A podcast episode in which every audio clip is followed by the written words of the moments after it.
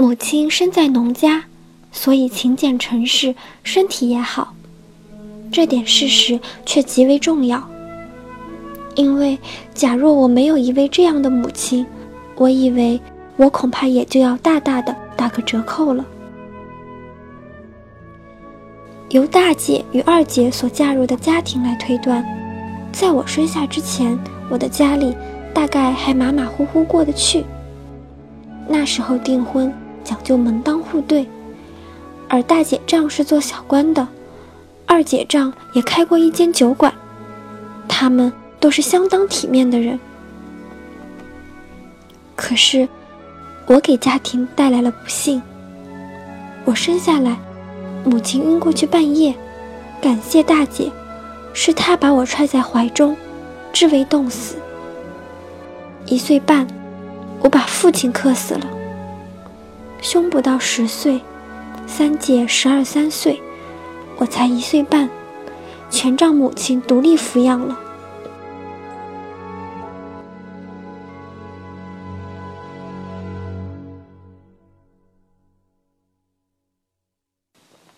父亲的寡姐跟我们一块儿住，她吸鸦片，她洗摸纸牌，她的脾气极坏，为我们的衣食。母亲要给人家洗衣服、缝补或者裁缝衣裳。在我的记忆中，她的手终年是鲜红微肿的。白天她洗衣服，洗一两大绿瓦盆。她做事永远丝毫也不敷衍，就是屠户们送来的黑如铁的布袜，她也给洗得雪白。晚间，他与三姐抱着一盏油灯，还要缝补衣服，一直到半夜。他终年没有休息，可是，在忙碌中，他还把院子屋中收拾得清清爽爽。桌椅都是旧的，柜门的铜活久已残缺不齐，可是他的手老使破桌面上没有尘土，残破的铜活发着光。院中。父亲遗留下的几盆石榴与夹竹桃，永远会得到应有的浇灌与爱护，年年夏天开许多花。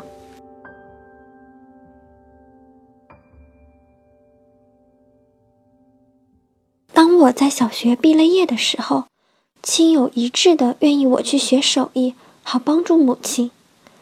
我晓得我应当去找饭吃，以减轻母亲的勤劳困苦。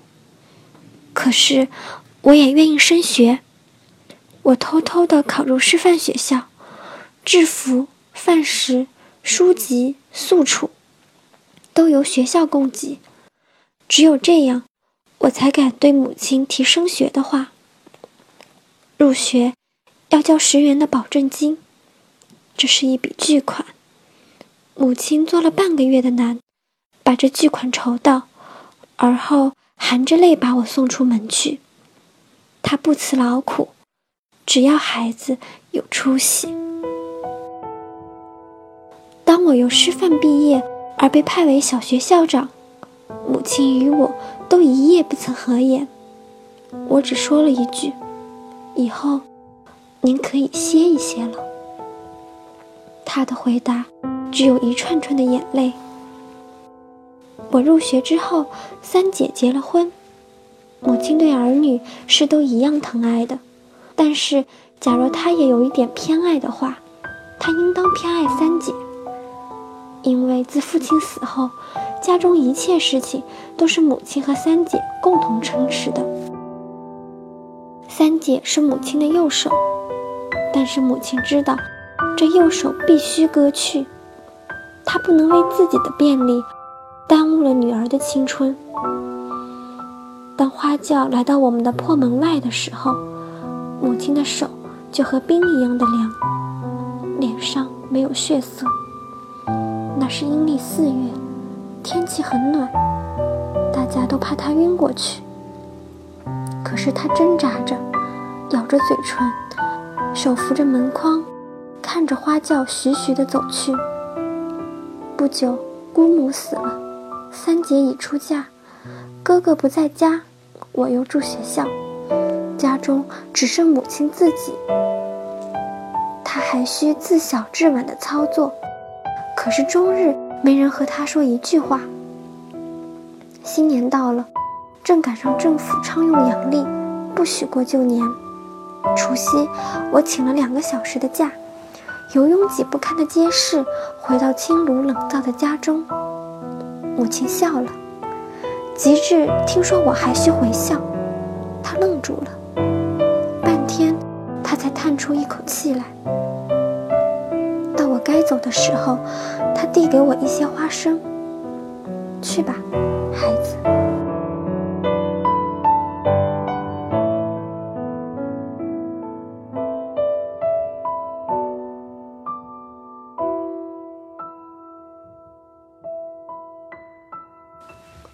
街上是那么热闹，我却什么也没看见。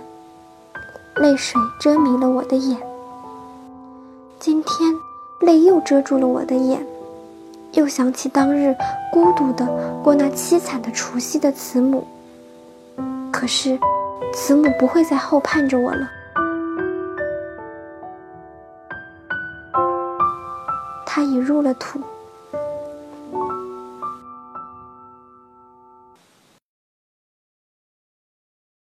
儿女的生命是不依顺着父母所设下的轨道一直前进的。所以老人总免不了伤心。我二十三岁，母亲要我结了婚，我不要。我请来三姐给我说情，老母含泪点了头。我爱母亲，但是我给了她最大的打击。时代使我成为逆子。二十七岁，我上了英国，为了自己，我给六十多岁的老母以第二次打击。在她七十大寿的那一天，我还远在异域。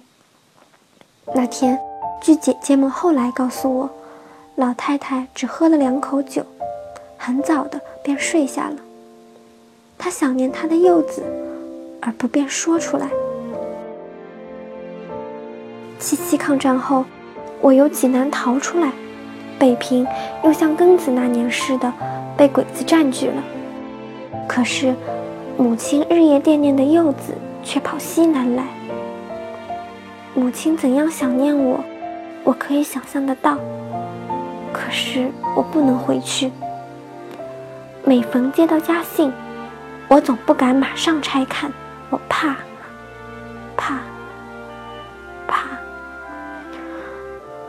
怕有那样不祥的消息。人，即使活到八九十岁。有母亲，便可以多少还有点孩子气。失了慈母，便像花插在瓶子里，虽然还有色有香，却失去了根。有母亲的人，心里是安定的。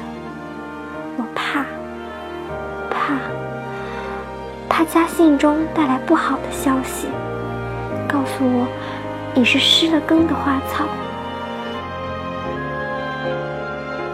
去年一年，我在家信中找不到关于老母的起居情况，我疑虑、害怕。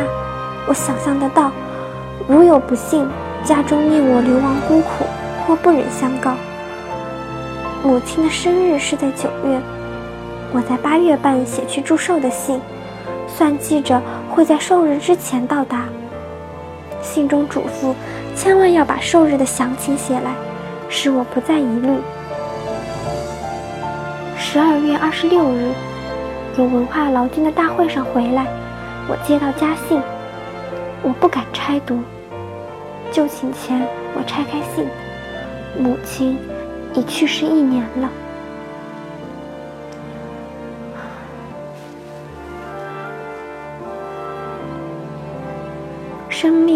是母亲给我的，我只能长大成人，是母亲的血汗惯养的。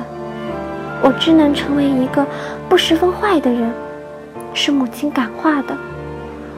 我的性格习惯是母亲传给的。她一世未曾享过一天福，临死还吃的是粗粮。